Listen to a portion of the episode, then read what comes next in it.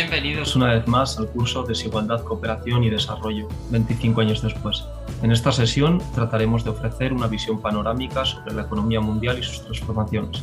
Para ello, contamos con la ayuda de Enrique Palazuelos, catedrático de Economía en la Universidad Complutense de Madrid. Buenos días, Enrique. ¿Cómo estás? Hola, ¿qué tal? Encantado de participar en esta magnífica experiencia que habéis puesto en marcha. Cuando hablamos de la economía mundial, nos referimos a un concepto tan amplio que es un poco como todo y nada. ¿Crees que es posible delimitarla como objeto de estudio? Además, entre la figura del creador de relatos y la del constructor de modelos, ¿crees que hay algún método o camino alternativo para llegar a tener un conocimiento más o menos cabal sobre lo que ocurre en la economía mundial? Es decir, sobre cómo funciona la economía mundial. Uf, se trata de una pregunta que se refiere a esa cosa tan árida tan abstracta, pero a la vez tan necesaria eh, como es la metodología de análisis. Estoy de acuerdo con que eh, el término de economía mundial puede parecer vacío o incluso trivial si se carece de un enfoque que proporcione las herramientas y los procedimientos con los que acercarse a conocer los fenómenos económicos internacionales. Eh, cuando se trabaja con un enfoque sistémico, como en mi caso, la clave consiste en considerar que la economía mundial está formada por unos componentes que interactúan de forma articulada, es decir, que mantienen unas relaciones más o menos estables con un cierto grado de organización. Esos componentes son de tres tipos. En primer lugar, los jugadores, es decir, aquellos agentes que poseen poder económico a escala internacional. En segundo lugar, las modalidades de intercambio, es decir, los flujos que se desarrollan a través del comercio de bienes y servicios, las monedas, las inversiones directas y los activos financieros. Y en tercer lugar, los modos en los que se integran o se entrelazan las economías nacionales a través de esos flujos y o mediante esos jugadores. Hurgando algo más, podríamos decir que cada uno de esos componentes consta de elementos que se relacionan entre sí y que se relacionan también con elementos de los otros componentes. Bien, se trata, es cierto, de un planteamiento abstracto, pero quizá con un ejemplo eh, podamos aclararlo algo más. Tomemos mm, el que sin duda es el jugador principal de la economía mundial desde hace medio siglo, las grandes empresas transnacionales, precisamente porque son ellas las que detentan la mayor proporción de poder económico a nivel mundial.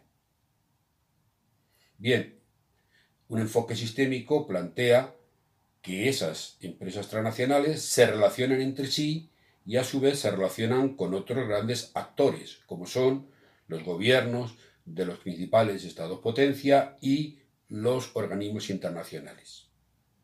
A la vez, esas grandes empresas son las que predominan en las relaciones comerciales, monetarias y financieras internacionales. Y a la vez, esas grandes empresas son las que están presentes en los nudos de relaciones que se establecen entre las economías nacionales de una manera jerárquica a escala internacional. En resumidas cuentas, el un enfoque de tipo sistémico lo que plantea es, dentro de la economía mundial, quiénes son los que de verdad juegan, en qué tipo de intercambios juegan y entre qué economías fundamentalmente juegan. Bueno, como cualquier enfoque, el enfoque sistémico en cualquier caso tiene que pasar también eh, la prueba del algodón, es decir, la prueba de su validez, que no es otra que la de que sea capaz de proporcionar un conjunto de variables y de relaciones entre esas variables que sea válido para hacer estudios empíricos con los cuales se pueda saber cómo discurre en concreto la economía mundial y con qué resultados. En relación con lo que decías, ¿no es quizás un error pensar que la economía mundial funciona de alguna manera? Quiero decir, que dispone de unos mecanismos internos que la hacen funcionar de una forma determinada. Si existen, ¿Crees que es posible identificarlos? En otras palabras, ¿Qué cuestiones te parece que permanecen como definitorias de la economía mundial más allá de las diferentes etapas de expansión y crisis? Bien, seguimos entonces con asuntos metodológicos. El planteamiento eh, que de manera breve acabo de esbozar en la contestación anterior mm, aporta a mi modo de ver dos ventajas que son importantes. De un lado, conocer las principales características de los componentes y de las articulaciones más estables es lo que permite fundamentar o definir eh, los fundamentos estructurales de la economía mundial. De otro lado, conocer los rasgos cambiantes en cada componente y entre los componentes permite disponer de una visión dinámica de cómo evoluciona la economía mundial a lo largo del tiempo. Recurriendo a un ejemplo facilón, pues Mm, podríamos decir que los fundamentos estructurales son eh, la foto eh, que proporciona una imagen en profundidad de la economía mundial, mientras que la visión dinámica son como la película de cine que proporciona la perspectiva mm, en movimiento de esa economía a lo largo del tiempo. Contestando, por tanto, a, tu pregunta, eh, precisamente porque podemos esclarecer cuáles son esos fundamentos y esos mecanismos que la hacen funcionar a la economía mundial, es por lo que podemos mm, disponer de las herramientas con las que acercarnos a estudiar con detalle cuáles son los principales hechos y fenómenos que tienen lugar en la escena internacional. La idea última es que la economía mundial se vertebra conforme a los principios básicos o sistémicos del capitalismo, en la medida en que son estos los que determinan las relaciones de poder que rigen en la producción, la distribución y la acumulación de capital. A partir de esos principios eh, sistémicos, eh, la economía mundial durante los dos últimos siglos ha conocido Mm, distintas estructuras y dinámicas de funcionamiento que han ido sucediéndose a lo largo del tiempo. En cada época, unos jugadores principales son los que disponen de capacidades o de resortes para establecer estrategias y tomar medidas encaminadas a lograr determinado tipo de ventajas. En cada época varían también el predominio de unos u otros tipos de intercambio según cuál sea la intensidad y las características de las, del comercio, del intercambio de monedas, de los eh, intercambios de activos financieros. Y también en cada época las, los engarces de unas economías con otras van alterándose según que los ámbitos que exponen al exterior les proporcionen ventajas o desventajas, es decir, les aporten capacidades o les restrinjan capacidades para su funcionamiento interno. Este esquema, eh, a modo de triángulo entre jugadores, eh, flujos e inserciones nacionales, permite acercarse al análisis de la economía mundial con un cierto orden. No obstante, como dije en la respuesta anterior, la validez del propio enfoque eh, tiene que ver con que sea capaz de suministrar las variables con las que llevar a cabo ese tipo de análisis empírico, que sean los que eh, aporten conocimiento de detalle de cómo, se, cómo es la economía mundial a través de esos hechos y fenómenos más importantes. Estamos acostumbrados a dividir la evolución de la economía mundial en grandes etapas separadas por grandes crisis. ¿En qué etapa crees que estamos ahora? ¿Crees que después de la crisis de 2008 se puede dar por terminada una etapa liberal? Al fin y al cabo, novedades hay muchas, pero cambios sustanciales a lo mejor no tantos. En este sentido, ¿qué cambios recientes te parece que mm, son realmente relevantes en el sentido de que tengan vocación de permanencia y capacidad de transformación de la economía mundial respecto a lo que era la economía mundial en el apogeo de la etapa liberal? Que es justo cuando empieza a impartirse este curso hace 25 años. ¿En qué etapa nos encontramos? Bueno, es algo que también quisiera saber yo. La concreción de las etapas es un tema con el que vengo peleándome desde por lo menos hace 40 años.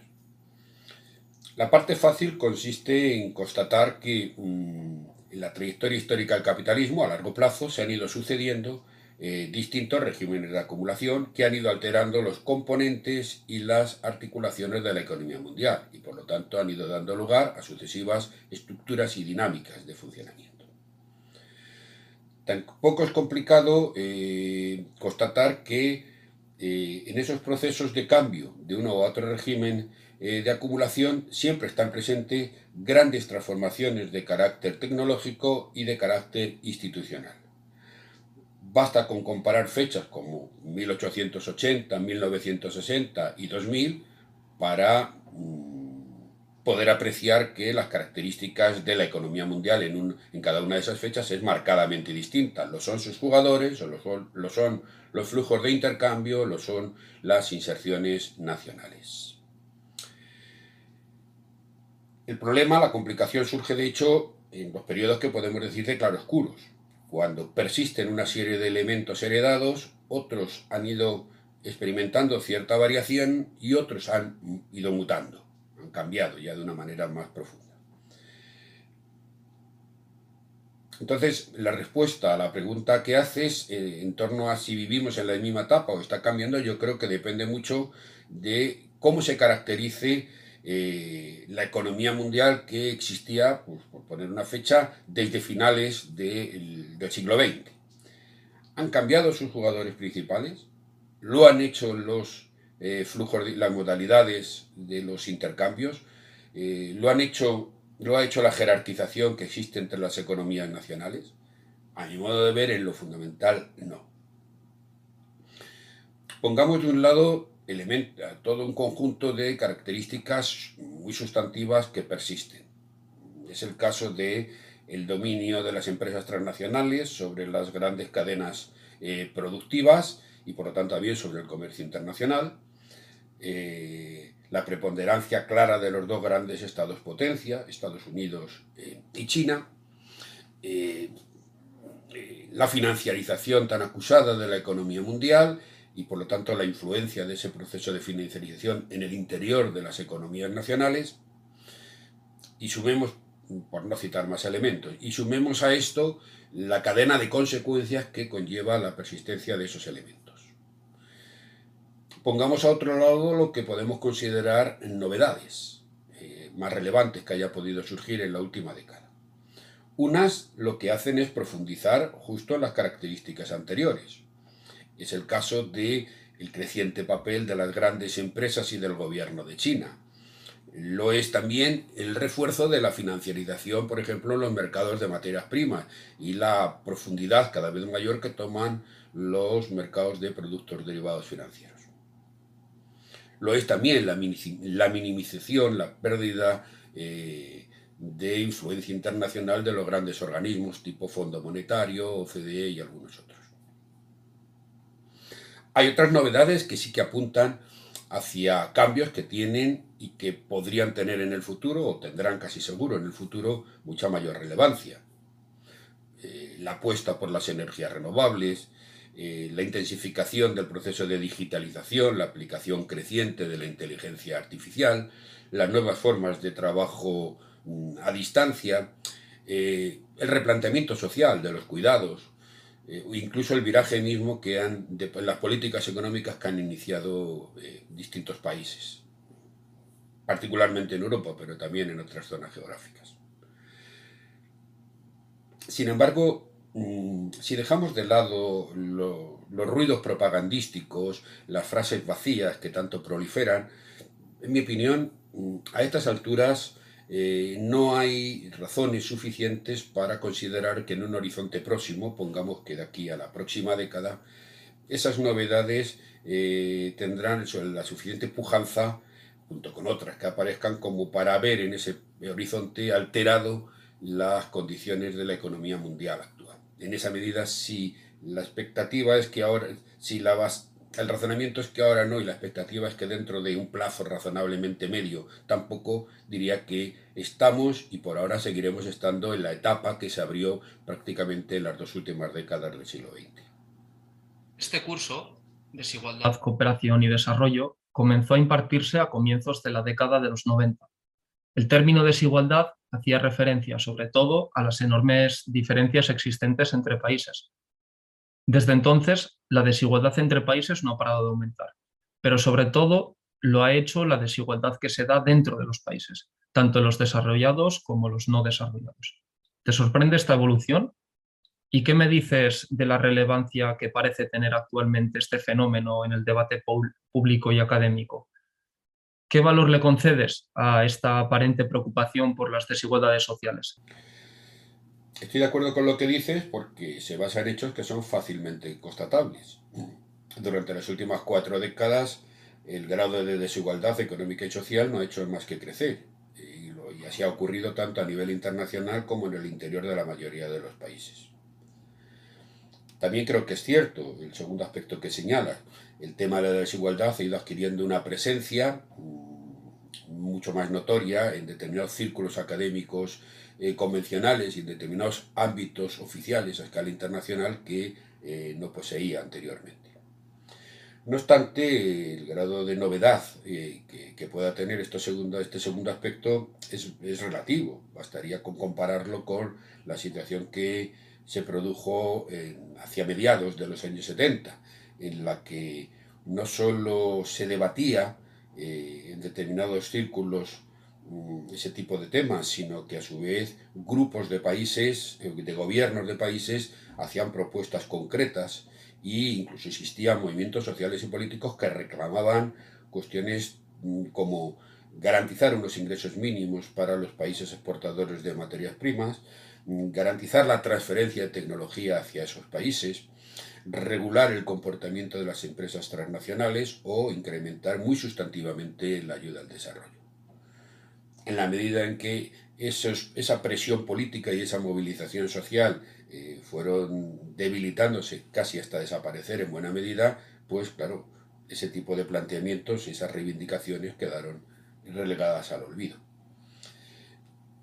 Si nos situamos en la actualidad, ciertamente eh, ni esas posiciones eh, de cierta unificación de intereses de determinados gobiernos, y menos todavía esos movimientos sociales y políticos existen, o al menos existen con la pujanza, como para que mm, estos temas, como el de la desigualdad, mm, particularmente, adquieran una relevancia que pueda llevar no solo a debates, sino también a medidas eh, tendentes a superar la situación. Eh, basta, mm, por poner un ejemplo, eh, con, con, ver lo que ocurre en el seno de la OCDE. tan pronto elabora un informe donde expresa su preocupación por el tema de la desigualdad internacional y la desigualdad en el interior de los países, como saca otro informe inmediatamente antes o inmediatamente después donde apoya un tipo de políticas económicas que paradójicamente lo que hacen es acentuar más precisamente la desigualdad. En mi opinión, mm, a este respecto no cabe desorientarse, es decir, yo creo que las claves del funcionamiento de la economía mundial desde hace décadas conllevan el que de una manera prácticamente inexorable, si no se alteran las bases del funcionamiento, pues conllevan niveles de desigualdad que son crecientes. Y tal vez en ese sentido lo más sintomático es que cuando llegan situaciones de crisis la desigualdad se exacerba muchísimo, pero cuando llegan luego situaciones de cierta recuperación o incluso de mayor crecimiento, la desigualdad, quizá en unos niveles algo más paliada, pero no deja de seguir creciendo. Con lo cual, la resultante de unos y otros periodos es que, en conjunto, el grado de desigualdad ha aumentado eh, muy fuertemente. Eh, no sé, basta también con reparar en los malabarismos ¿no? que, ha habido, que se han tenido que hacer desde Naciones Unidas para una vez fijados hacia el año, en el año 2000, creo que fue los objetivos del milenio, cuando en el 2015 se revisan y buena parte de ellos ni siquiera han sido cumplidos, bueno, aparece casi como de Birli que la Agenda 2030, donde incluso se plantean unos objetivos que todavía son muy superiores, objetivos que según han ido transcurriendo estos años desde que se acordaron, pues se va viendo que, desde luego, a la dinámica que siguen en este momento difícilmente podrán ser alcanzables en términos de objetivos de lucha contra la pobreza, de eh, temas de género, de temas de educación, sanidad, etcétera, etcétera, etcétera. Pienso que mientras los miembros del canasto con el que está hecha eh, la economía mundial eh, sean los que siguen siendo, difícilmente va a ocurrir otra cosa que justo el tema que planteabas en esta pregunta, el aumento de la desigualdad. Siguiendo con otro tema muy relacionado, economía mundial y economía del desarrollo son dos cosas distintas, pero con gran conexión. En el curso se enseñaba que el desarrollo solo podía entenderse en el marco del funcionamiento de la economía mundial y que ese funcionamiento estaba en buena medida determinado por la existencia de unas relaciones centro-periferia. ¿Qué capacidad explicativa le concedes a este planteamiento, el de centro-periferia? Es decir, ¿qué vigencia crees que tiene en el funcionamiento actual de la economía mundial? Comienzo para aclarar que no soy especialista en temas de desarrollo. Por tanto, la opinión que al respecto expongan otros colegas que también participan en el curso y que llevan muchos años trabajando sobre esas cuestiones es, desde luego, bastante más autorizada que la mía. Esta mía, que voy a resumir en tres ideas, además de modesta, viene a ser el subproducto de los muchos años que he estado trabajando y publicando sobre economía mundial. La primera idea es que mm, es posible que con frecuencia los debates sobre centro y periferia hayan estado obstaculizados por cuestiones de detalle, incluso semánticas. Tú mismo al formular la pregunta has tenido cuidado de introducir un término en buena medida, cuyo significado es inconcreto.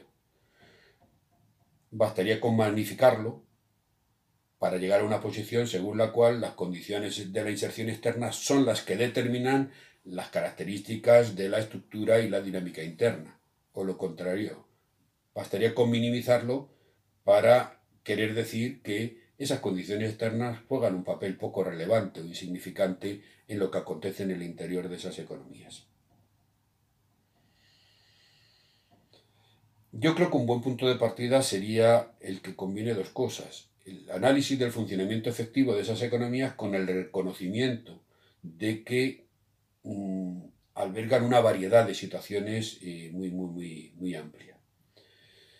Se trata de un elenco de economías, de decenas de economías cuyas trayectorias históricas han sido distintas, cuyas experiencias, tanto las positivas como las fallidas, también han sido diferentes, cuyos cuerpos sociales, eh, condiciones culturales e incluso ubicaciones geográficas también son distintas. Por tanto, el reconocimiento de la variedad eh, sería un buen punto de partida. La segunda idea es que mm, cuando surge ese planteamiento espacial de un esquema centro-periferia, creo que cumple dos funciones eh, allá por los años 50 que son interesantes. La primera es el recordatorio de que sigue, eh, siguen en presencia muchas características que proceden de la manera en cómo se configuró el dominio colonial eh, siglos atrás. Y complementario con ello, la segunda es que, a pesar de los muchos cambios que ha ido experimentando la economía mundial, esta sigue manteniendo un funcionamiento asimétrico que perjudica a esas economías no desarrolladas. En la medida en que esos dos elementos siguen presentes, yo creo que ese esquema espacial centro-periferia mm, sigue siendo interesante. Lo que ocurre es que a continuación, y ahí vendría la tercera idea, ha cambiado muchísimo también la economía mundial. Ha cambiado en cuanto a quiénes son los jugadores que lo ejercen, como hemos ido planteando en preguntas anteriores. Han cambiado las modalidades de los flujos, no solo en sus intensidades, sino las interrelaciones de unos flujos con otros y en esa, forma, en esa medida también ha cambiado las características de las inserciones y las influencias que esas inserciones tienen en las respectivas economías internas. Yo creo que esos grandes cambios han ocurrido en dos direcciones que no son fácilmente complementarias. Eh, porque por un lado lo que ha ocurrido es que la escalera, por así decirlo, jerárquica, en la que se organizan las economías se ha ampliado muchísimo. Pero en segundo lugar, lo que ha ocurrido también es que esa escalera se ha ido ramificando. De modo que no es tan sencillo como quizá lo pudiera ser antes ubicar a determinada economía según el rango que tiene la escalera de abajo arriba o la que tiene forma, digamos, más horizontal, ramificada. Quizá el exponente más claro de todo ello viene a estar representado por la economía china tomando un conjunto de características tanto externas como internas de esa economía está claro que es una de las economías más importantes y está colocada en una posición claramente central en la estructura internacional. Ahora bien, tomando otra serie de características, sobre todo internas, encontraremos bien muchos parecidos de los que son característicos de las economías no desarrolladas. Tengo aquí un dato que vendría a resumir todo ello. Tomado en cifras totales para 2019, el PIB chino multiplica por 10 el de España e incluso significa en torno a las dos terceras partes del estadounidense. Pero tomado en términos relativos, el PIB per cápita chino apenas significa el 40% del de España y apenas el 25% del estadounidense. Mm, es un indicador meramente superficial, pero creo que mm, aclara perfectamente lo que quiero plantear. Eh, no es tan sencillo hoy por hoy trabajar con ese esquema centro-periferia si no se atiende a su vez a ese tipo de ramificaciones donde ya no es que las economías sean diversas, sino su ubicación relativa con respecto a un tipo de flujos u otro, con respecto a dónde están sus jugadores, con respecto a los jugadores principales, etcétera, también creo que se ha hecho bastante más complejo. La tercera y última palabra por la que se conocía el curso era cooperación. ¿Qué importancia crees que tiene la cooperación para el desarrollo económico y la reducción de las desigualdades? Supongo que la respuesta también dependerá mucho del contenido que le queramos dar a esa palabra. ¿Qué sentido o significado le darías tú para cargarla de valor? Comienzo recordando que no soy especialista en temas de desarrollo. Por esa razón remitiré la contestación al ámbito más general de la cooperación internacional. En ese ámbito general Creo que no es exagerado calificar como muy decepcionantes los resultados logrados. Sobre todo si nos atenemos a tres cuestiones que son fundamentales, que repasaré a continuación. La primera tiene que ver con las finanzas. En noviembre de 2008, en plena propagación acelerada de la crisis financiera por todo el mundo, se celebró en Washington una cumbre internacional que, según se dijo, serviría para repensar todo el sistema financiero crear una nueva arquitectura financiera internacional. La cumbre culminó con un solo acuerdo, que cada cual hiciera lo que pudiera, lo que creyera oportuno en el ámbito de su país y que más adelante se explorarían las posibilidades de colaboración conjunta. Se celebraron nuevas reuniones y hasta la fecha no tenemos ninguna noticia de que se haya tomado ningún acuerdo mm, y significativo en materia de cooperación financiera internacional. La segunda cuestión es la que tiene que ver con la lucha contra el cambio climático. Ha transcurrido ya un cuarto de siglo desde que se firmó el protocolo de Kioto. Se han celebrado, creo que son 26 conferencias de Naciones Unidas, todas ellas insistiendo en la misma idea. Se, se necesitan tomar medidas urgentes, eficaces y contundentes contra el calentamiento global del planeta pero esa existencia no se ha visto refrendada por acuerdos. Estos acuerdos han sido pocos y además la mayoría de ellos con la singularidad de que no exigen su obligado cumplimiento, sino que cada país es libre de, una vez firmado, es libre de cumplirlo no según sus propias circunstancias particulares. Y en esas estamos al cabo del tiempo. La tercera cuestión, quizá por más reciente, también es más sangrante, es la que tiene que ver con la vacuna contra el virus desde los órganos centrales de Naciones Unidas, su agencia especializada, la OMS eh, eh, y multitud de especialistas han insistido en la necesidad de la vacunación universal como remedio más eficaz para combatir la pandemia. Se ha insistido en que esto comportaba fundamentalmente tres aspectos. La donación millonaria de lotes de vacunas, la eliminación de derechos exclusivos de patente y la transferencia de tecnología y de modo de producir las vacunas para la mayor parte de los países que carecen de esas posibilidades.